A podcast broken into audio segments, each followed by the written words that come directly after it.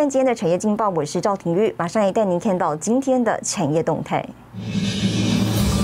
PMI 指数连两个月趋缓，中金院指出呢，原物料价格回跌所致。华硕股东会七月三十号登场，聚焦下半年展望。彭博指出了台湾房市呢年底前可能再创新高，而北美复苏将主力客户急单，外资上调如虹目标价值七百六十元。好，接着带您关心股市。美股道琼工业指数呢上涨了一百三十一点零二点，而与台股联动密切的费城半导体指数呢则是下跌了五十点二五点。台股呢今天开高，来到一万七千七百九十五点八八点之后呢一度翻黑，来到了一万七千七百零一点五一点。盘中呢是力守一万七千七百点之上。那分析表示呢，目前主流不在电子股，但是只靠着涨了好几倍的全产股带动。大盘涨势需要留意风险，不过呢，台股利多不断，指数呢仍有机会上涨，提供给您参考。好，接下来请看今天的财经一百秒。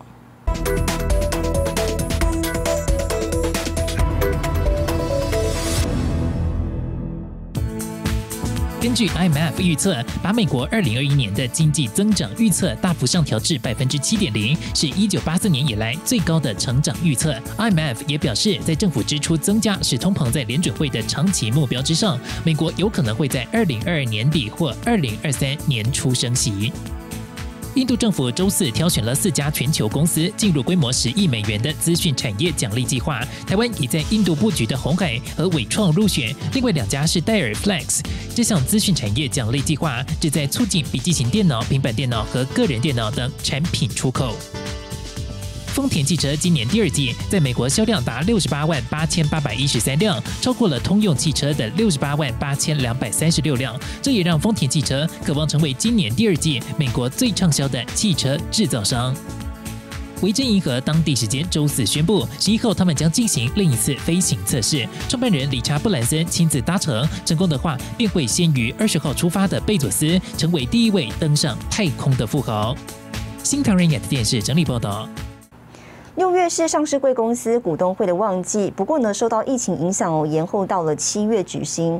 金圆代工大厂利基电呢，赶在今年底新贵转上市，今天如期召开了股东会。那么也是全台呢第一家开实体股东会的半导体公司。为了兼顾防疫规范跟企业运营，利基电呢是包下新竹一间饭店的所有会议室跟户外停车场空间，也同步进行网络直播，来达到人流控管。应该没有什么意外的话，我们在年底之前应该可以顺利挂牌哦。立基电董事长黄成仁在股东会宣布，投票表决通过，立基电申请股票上市，并补选两席独立董事。台积电前研发副总经理林本坚和中华电前财务长暨执行副总经理叶书，九席董事当中有六席独董。我我想在这里呢做一点感想哦，就是说呢，经过这么久的奋斗。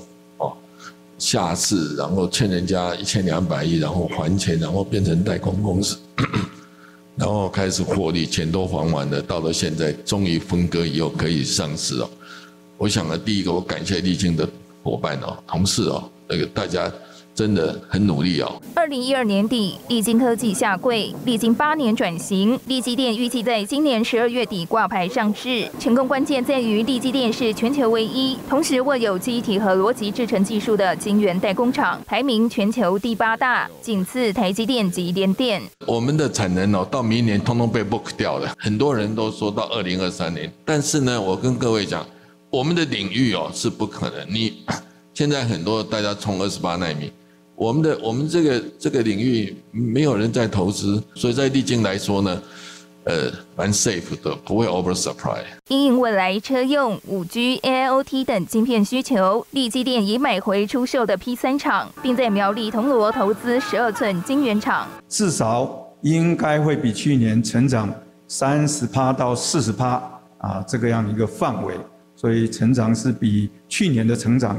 更大，足迹都会继续成长。比较重要的是，疫情后我们第一次突破来开这个会哦。那个，呃，大家都看我们是不是可以顺利的把股东大会完成哦。利基店赶在今年底新贵转上市，黄崇仁坚持股东会照常举行，实体线上同步进行，并包下新竹烟波饭店所有会议室、户外停车场空间来做人流控管，计票人员也穿上防护装备，让股东会顺利进行。新桃亚太电视高建伦、李晶晶，台湾新竹报道。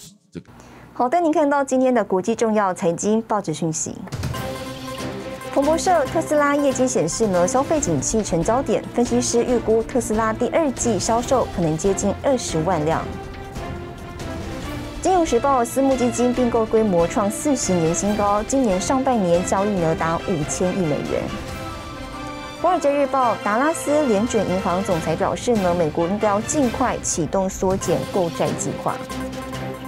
日本财经新闻：疫情冲击日本路线价均价回为六年下跌。有越来越多的女性呢投入科技业，成为优秀的领导者。在台湾的纳米科技产业呢，也有这么一位成功的女性创业家，以独到的纳米材料技术呢，获得多国净水专利。是什么样的原因让一位女性邮局公务员辞掉铁饭碗，跨入纳米科技领域？带您一起来看看这位五年级女性创业家的故事。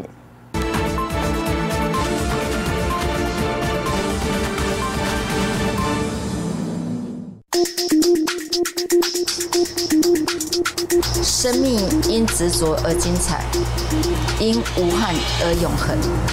这一个座右铭是五年级的女性创业家杨小平超过十七年坚持在纳米科技领域的信念与初衷。一直希望在自己的人生里面能够做得有意义一点。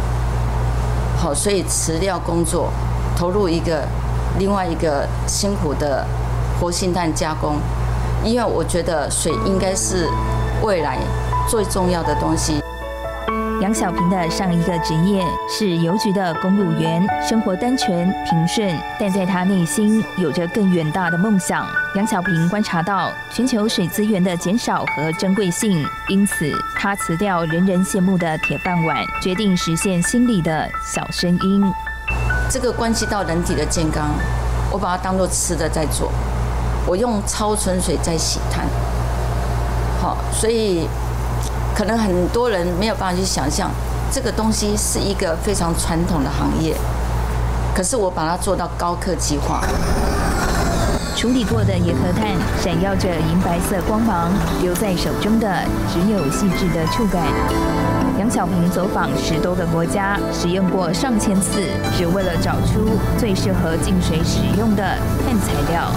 净水方面，因为水的压力会造成碳的摩擦，所以它我必须要选择好的碳。我们的发明专利是把银结晶在活性炭上，十年磨一剑。杨小平从原料加工转型到专业净水产业，多年的研发成果在二零一二年大放异彩。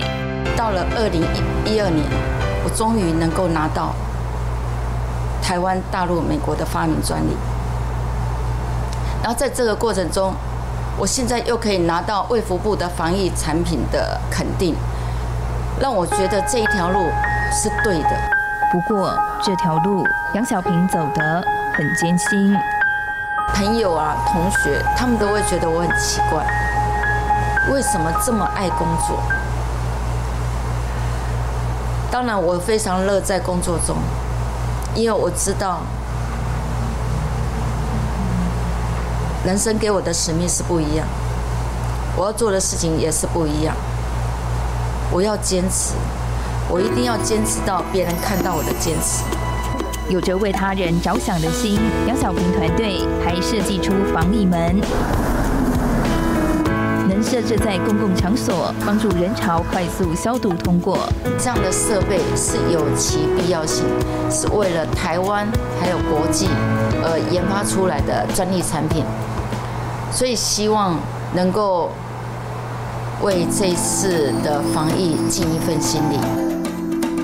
杨小平同时也是饮用水工会理事，两年已走访全台八十多个福轮社，进行水资源相关专题演讲。杨小平身体力行，希望推动民众对饮用水的重视，也为净水产业带来正向循环的力量。